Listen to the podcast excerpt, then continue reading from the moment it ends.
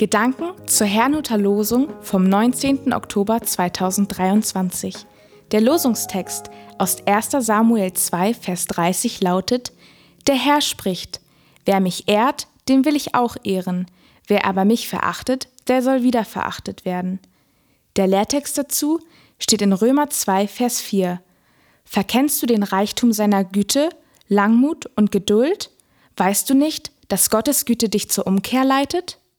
Es spricht Pastor Hans-Peter Mumsen. Gottes Langmut. Das heutige Losungswort handelt vom Priester Eli, dessen Söhne ebenfalls Priester waren. Diese missbrauchten ihr Amt allerdings schamlos. Eli stimmte das zwar traurig, er stoppte sie aber nicht in ihrem Tun.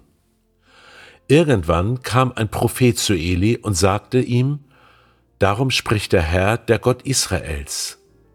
Ich habe gesagt, dein Haus und deines Vaters Haus sollen immer da vor mir einhergehen. Aber nun spricht der Herr, das sei ferne von mir, sondern wer mich ehrt, den will ich auch ehren, wer aber mich verachtet, der soll wieder verachtet werden. Gott nahm also seine pauschale Zusage zurück, Elis Priestertum generationsübergreifend zu erhalten. Stattdessen machte er seine Zusage nun davon abhängig, wie ein Mensch sich ihm gegenüber verhält. Auch die Einleitung zum Lehrtext macht deutlich, dass Gottes Langmut Grenzen hat. Dort heißt es, und da meinst du, du könntest dem Gericht Gottes entgehen, wenn du doch genauso handelst wie die, die du verurteilst?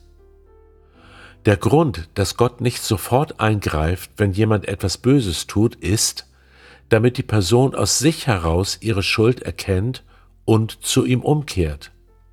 So verstehe ich den Satz, dass Gottes Güte uns zur Umkehr leitet. Doch kann ein Mensch überhaupt seine Schuld erkennen, ohne dass ihm seine Sünden vor Augen geführt werden? Ich meine ja wo du doch genauso handelst wie die, die du verurteilst, schreibt der Apostel Paulus. An der Verurteilung anderer wird also die eigene Schuld bemessen.